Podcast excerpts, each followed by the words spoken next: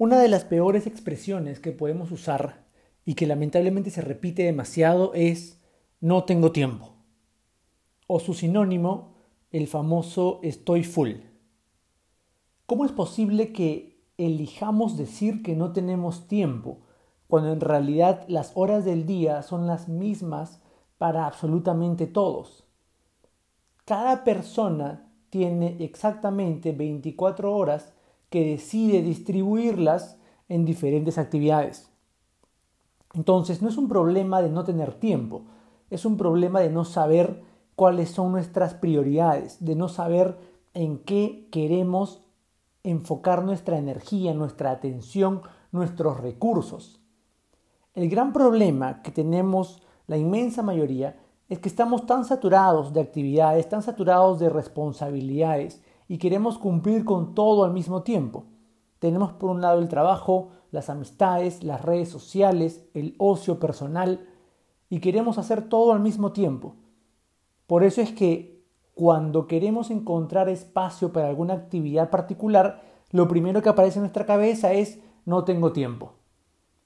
¿Cómo es posible que haya cientos de personas exitosas en el mundo que con las mismas 24 horas logran cubrir una serie de responsabilidades, una cantidad enorme de actividades que los hacen mucho más productivos.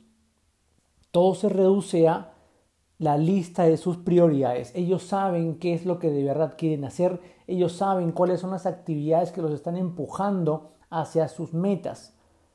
Entonces, los invito el día de hoy a cambiar esa mentalidad. Sobre todo si es que todavía estamos en una edad temprana, ya que actualmente millones de adolescentes se están acostumbrando a usar esa palabra. Siempre les digo a los adolescentes que si a su edad, entre los 13 o 17 años, ya usan esa expresión de no tener tiempo, ¿cuándo creen que lo van a tener? Cada uno de nosotros necesita cada vez más enfocarse en sus prioridades, empezando por la salud, por el aprender más cosas, por estimular la mente. Es necesario que sepamos cuáles son las actividades principales que nos empujen a alcanzar lo que queremos lograr en la vida. Y cuando se presenta alguna actividad que nos quita tiempo para estas actividades importantes, en lugar de decir no tengo tiempo, digamos la verdad, digamos que no es mi prioridad, digamos que esto no forma parte de mis objetivos. Acá se incluyen un exceso en redes sociales, las interminables series de Netflix, las conversaciones eh, sin sentido, una serie de cosas que en realidad en lugar de ayudarnos a avanzar, nos mantienen estáticos o nos empujan a retroceder. Siempre vamos a estar full, siempre vamos a tener cosas que hacer.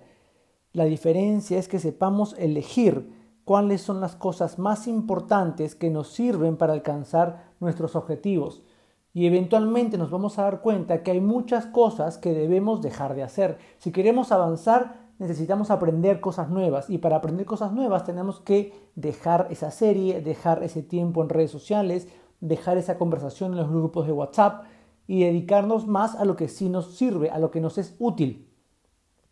Recordemos que las 24 horas son las mismas para todos, depende de nosotros elegir cómo queremos utilizarlas.